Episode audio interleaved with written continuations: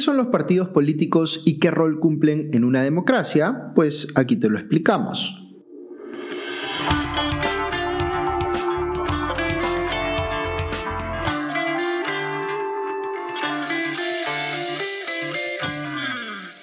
Bienvenidos a Hablemos de Política, un podcast de Comité de Lectura y la Fundación Conrad Adenauer en el Perú. Si estuvieron atentos a nuestro episodio anterior, recordarán que definimos a la política, que es el gran tema de este podcast, como el sistema que regula el ejercicio del poder en una sociedad para asegurar que haya una coexistencia pacífica entre sus integrantes, aun cuando estos puedan tener visiones muy distintas sobre, por ejemplo, qué debe hacer o dejar de hacer el Estado. También dijimos que la política puede definirse como un arte, el arte de convencer a otros de votar por las ideas que nosotros defendemos. Pero ¿quiénes son los protagonistas de este sistema? Los que tenemos la última palabra somos, por supuesto, los votantes, vale decir, quienes elegimos a los políticos. Pero hay un matiz bien importante que explicar aquí. La política no se ejerce de manera individual, sino colectiva. Por eso, cuando votamos, no lo hacemos por una persona, sino que votamos por una organización que a su vez ha presentado como candidato o candidata a esa persona. Votamos entonces por instituciones. Y esas instituciones se llaman partidos políticos. Pensemos en la política como un sistema que busca ser más sencillo algo que es extraordinariamente complejo.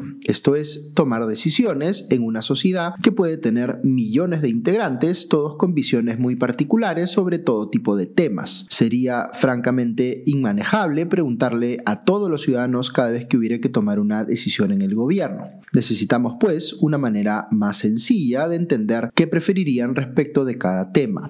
Y ahí es donde entran los partidos políticos. Lo que hacen estos es agregar preferencias políticas. Si bien no existen dos personas que piensen exactamente igual en una sociedad, sí podría haber gente que tiene a grandes rasgos intereses o valores comunes y que trabajando juntos podrían tener una chance de llegar al gobierno para defender esos intereses. Ojo con esto último porque es lo que hace distintos a los partidos políticos de otro tipo de organizaciones. El partido político no solo quiere participar en el debate público para promover ciertas ideas, sino que quiere alcanzar el poder para implementarlas directamente desde el gobierno. ¿Cómo consigue esto? Pues compitiendo en las elecciones. Como dirían los expertos, la existencia de partidos políticos facilita la acción colectiva, es decir, estos ayudan a que la sociedad pueda organizarse y tomar decisiones de manera eficiente. Si lo ven desde el punto de vista del votante, lo que le hacen a este último es le reducen el número de alternativas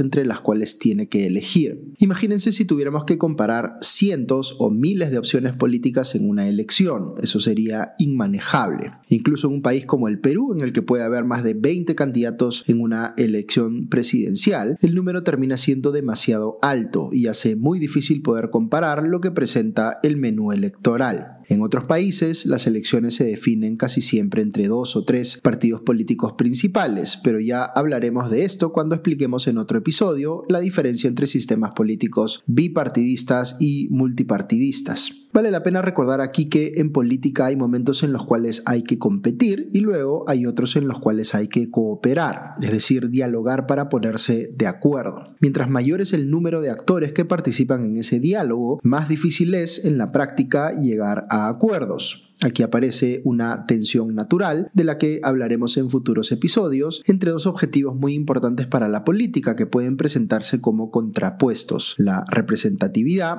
y la gobernabilidad. Ya llegaremos a esto, pero mientras tanto pensemos que si el objetivo de la política es facilitar la búsqueda de consensos, esa negociación tiende a ser más fácil si el número de actores involucrados es menor. Ok, ahora quiero hablarles un poco de la historia de los partidos políticos. Así como hablamos de innovación cuando nos referimos a los avances tecnológicos, podríamos decir que el partido político fue una innovación muy importante en el ámbito de las instituciones, una innovación que se ha venido adaptando a los tiempos, pero que hoy enfrenta un problema serio de obsolescencia. En sus inicios en el siglo XIX, cuando no todos tenían derecho a elegir o ser elegidos y la política estaba reservada a ciertos estamentos de la sociedad, lo que eh, existía eran los llamados llamados partidos de notables, es decir, agrupaciones de personas que pertenecían a la élite y que llegaban al poder por su posición en la sociedad. Estos partidos no eran, pues, representativos de sectores amplios de esa sociedad, sino solo de ciertas minorías. Luego, en la primera mitad del siglo XX, toman protagonismo los llamados partidos de masas, que integran a grandes sectores de la sociedad como la clase trabajadora o que giraban en torno a determinadas ideologías, tema del cual hablaremos más en futuros episodios. En este tipo de partidos lo importante era poder movilizar a muchísima gente, tener una base enorme de militantes o afiliados. Para que se haga una idea, el Partido Demócrata en Estados Unidos tiene más de 45 millones de personas inscritas, casi 50% más que la población entera del Perú. El Partido Comunista Chino tiene el doble de eso, más de 90 millones de inscritos, y el Partido Indio Baratilla Janata tiene el doble de eso, cerca de 180 millones de personas inscritas. Pero en muchos países, incluido el Perú, ya no se ven partidos de masas, más bien existen lo que se conoce como partidos profesionales electorales. Estos no tienen una base popular importante, ni tampoco posiciones ideológicas escritas en piedra. Son agrupaciones de pocas personas, a veces expertos, a veces no tanto, que aspiran a llegar al gobierno, para lo cual adaptan sus propuestas políticas a lo que creen que puede ayudarles a ganar una determinada elección. Una variante de esto es lo que se conoce como partidos entre comillas atrapa todo, porque justamente en el intento de salir elegidos apuntan a convencer a grupos de votantes muy distintos entre sí, con intereses que incluso podrían no estar alineados. Como ven, el partido político se convierte aquí en una maquinaria enfocada en ganar elecciones, algo más parecido a una empresa que consigue un contrato con pago asegurado por un plazo de cinco años.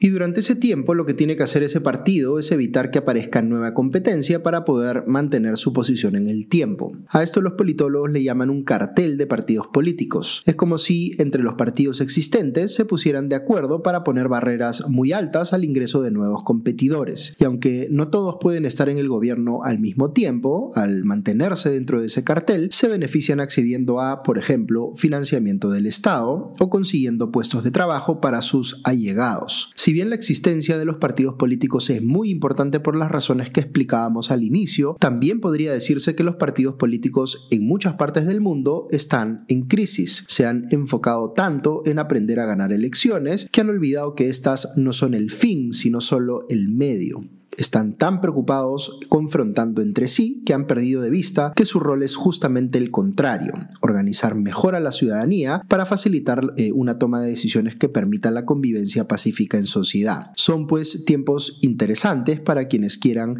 dedicarse a la política porque lo que se necesita son líderes que puedan llevar a los partidos políticos a su siguiente evolución. Muy bien, muchas gracias por acompañarnos en este episodio de Hablemos de Política, un podcast de comité de lectura en alianza con la Fundación Conrad Adenauer en el Perú. Si les ha parecido interesante esta información, siéntanse libres de compartirla y también encuentran contenidos similares en la cuenta en YouTube de comité de lectura. Eh, que estén muy bien y ya nos escuchamos pronto. Adiós.